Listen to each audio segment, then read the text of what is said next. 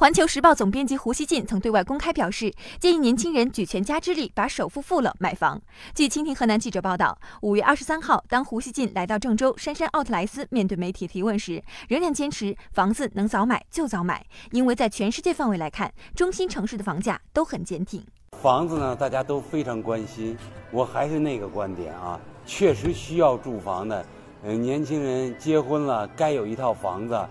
呃，这个时候。嗯，不用犹豫，第一套房子，为自己住的房子，该买就买，啊，因为你需要嘛，这需要是最真实的，那你就买，不用考虑其他的。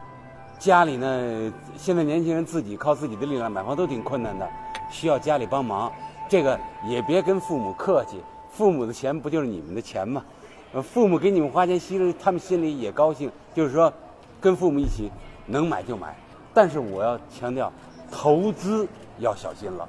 因为投资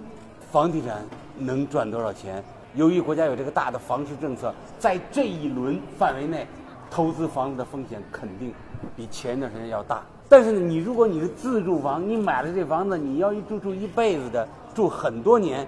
这个不用考虑。全世界的房子啊，从大的这个时间段来说，都是上涨的。尤其中心城市、大城市啊，除非出了特别大的这个房产泡沫，但是大部分地方，你问这个房价是升还是降的，是升的多。而且呢，如果要跟很久以前比，拿二十年、十五年做对比，几乎没有下降的。我觉得这种可能性实在太小了。所以呢，我还是建议大家有钱自己能买房，能买就买了。当然，没有钱不够。现在呢，我觉得可以，就至少最近一段时间，可以比前一段时间稍微从容一点，因为呢，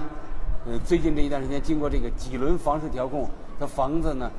短时间内往上往上窜的那种可能性啊，要小多了，因为交易少了嘛，所以说呢，我基本上就是这个建议。